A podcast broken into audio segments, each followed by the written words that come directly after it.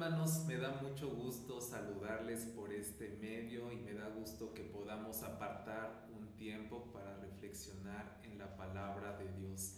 Estamos iniciando un nuevo año, un nuevo año 2022, eh, quizá con muchas expectativas de lo que va a suceder, quizá con los anhelos de que algunos sueños, algunos deseos se cumplan en este nuevo año, que quizá eh, anhelamos que sea un año lleno de felicidad, de dicha y de gozo. Pero quizá no nos gusta pensar eh, de que quizá en este nuevo año vamos a enfrentar desafíos, vamos a enfrentar pruebas, vamos a enfrentar también adversidades. Eh, y es algo que posiblemente vayamos a experimentar, pero Dios a través de su palabra quiere mostrarnos cómo reaccionar ante esas pruebas inesperadas. Y vamos a leer eh, el pasaje que corresponde el día de hoy, Marcos capítulo 4, y nos vamos a enfocar en el versículo 35 al 41, y pues vamos a meditar en lo que dice la palabra de Dios. Y voy a leer el versículo 35 y 36 que dice, aquel día cuando llegó la noche les dijo, Pasemos al otro lado, y despidiendo a la multitud, le tomaron como estaba en la barca y había también con él otras barcas.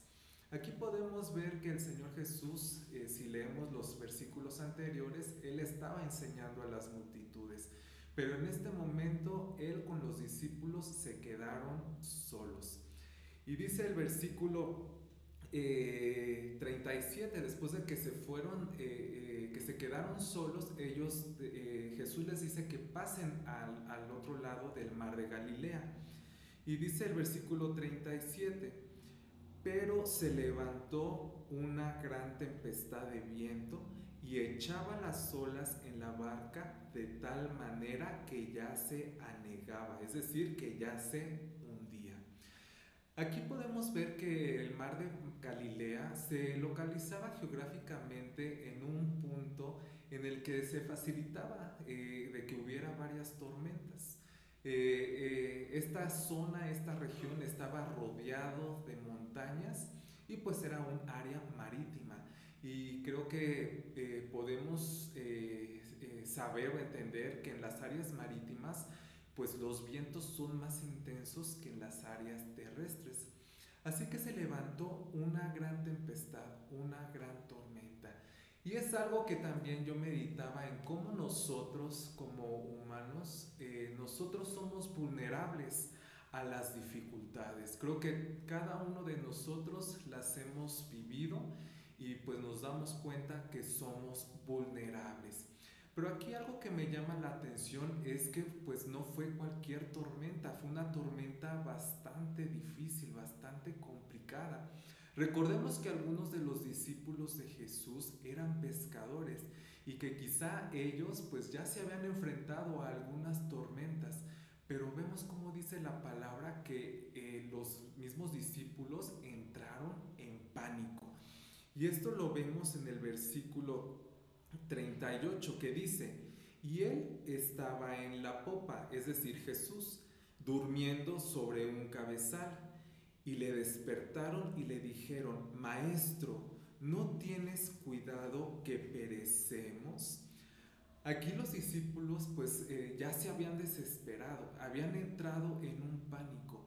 Y quizá tú y yo cuando vienen esas adversidades que son inesperadas, también nosotros podemos reaccionar de esa manera, con miedos, podemos reaccionar con pánicos.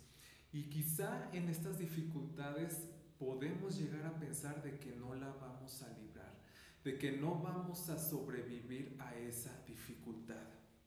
Pero dice el versículo 39, eh, y levantándose reprendió al viento y dijo al mar, calla, enmudece. Y cesó el viento y se hizo grande bonanza, es decir, hubo gran tranquilidad, gran serenidad. Versículo 40. Y les dijo, ¿por qué estáis así amedrentados? Es decir, ¿por qué están tan, tan temerosos? ¿Por qué están con mucho miedo? Y dice, ¿cómo no tenéis fe? Versículo 41. Entonces temieron con gran temor y se decían el uno al otro, ¿quién es este que aún el viento y el mar le obedecen? En las dificultades inesperadas de la vida, en los desafíos que llegamos a enfrentar, nosotros podemos tomar dos decisiones. Una de ellas es eh, pues reaccionar con pánico, reaccionar con miedo y pensar que no le importan nuestras situaciones al Señor, que quizá el Señor está ocupado en otras cosas, pero no se ocupa de nosotros. O podemos reaccionar confiando que aunque son situaciones bien complicadas, que no estábamos preparados para enfrentarlas, aún así el Señor tiene el control total de esas situaciones. Aquí Jesús les preguntó a sus discípulos, pues ¿por qué tienen miedo? Eh, ¿Dónde está su fe? Y algo que podemos aprender de este pasaje es que Jesús enseña que va muy de la mano el miedo con la falta de fe. Por eso el Señor nos quiere decir, ahora que estamos iniciando este nuevo año, no tengas miedo, confía plenamente en mí, a pesar de las dificultades que vengan. Y además el Señor te dice, te va a suceder algo muy malo si yo estoy aquí contigo. Ahora, si ustedes recordarán en el devocional pasado, el pastor Alfredo mencionó de que en esta etapa pues apenas los discípulos estaban conociendo a Jesús. Aquí podemos ver cómo eh, los discípulos quizá no conocían plenamente al Señor, quizá todavía tenían muchas interrogantes de a quién habían decidido seguir de a, quién, con quién se habían comprometido. Pero aquí eh, vemos que eh, esta situación de adversidad es una oportunidad para conocer más al Señor, para conocer su poder, para conocer su perfección, para conocer su santidad, su protección, su provisión, su cuidado, su compasión hacia nosotros.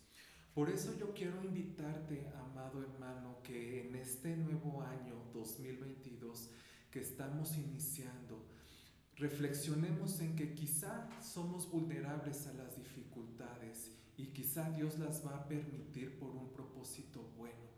Pero cuando éstas lleguen en esta manera inesperada, reaccionemos confiando plenamente en Dios, que no tengamos miedo y que reflexionemos que estas son oportunidades para conocer mejor a nuestro Maestro. Así que te invito que en este nuevo año conozcamos más a Jesús a través de la lectura de la Biblia y a través de las dificultades que van a ir llegando, pero con la confianza de que vamos a salir adelante con la ayuda de nuestro Señor. Dios te bendiga. Nos vemos en un próximo devocional el próximo lunes. Hasta luego.